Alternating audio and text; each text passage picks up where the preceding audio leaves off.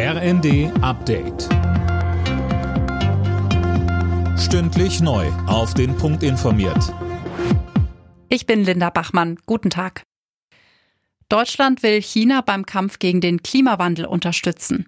Das hat Bundeskanzler Scholz bei seinem Besuch in Peking angekündigt. Bei den Treffen mit Ministerpräsident Li sprach Scholz auch kritische Themen an, wie die Menschenrechte. Menschenrechte sind in ihrer Gültigkeit universell und das gilt in besonderem Maße für den Schutz von Minderheitenrechten. Alle Mitglieder der Vereinten Nationen haben sich darauf verpflichtet. Die Umsetzung dieser Rechte anzumahnen, ist deswegen keine Einmischung in innere Angelegenheiten.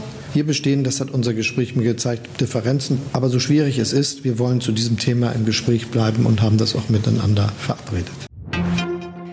Deutschland droht seine Klimaziele für das Jahr 2030 deutlich zu verfehlen.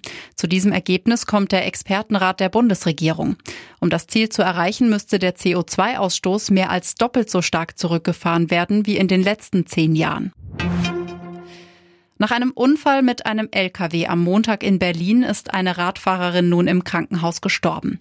Sönke Röhling, der Fall hatte bundesweit für Aufsehen gesorgt. Ja, denn die Rettungsfahrzeuge kamen wegen einer Straßenblockade von Klimaaktivisten nicht rechtzeitig zum Unfallort. Deshalb wird nun schon seit Tagen darüber diskutiert, ob man härter gegen die Blockierer vorgehen sollte. Innenministerin Faeser sagte zum Beispiel, legitimer Protest endet da, wo andere Menschen gefährdet werden. Und auch Justizminister Buschmann meint, es braucht jetzt eine konsequente Strafverfolgung. Auch ein guter Zweck heilige eben nicht alle Mittel. An diesem Wochenende sind Millionen Menschen in Europa und den USA wieder im Lottofieber. Es gibt Rekord-Jackpots.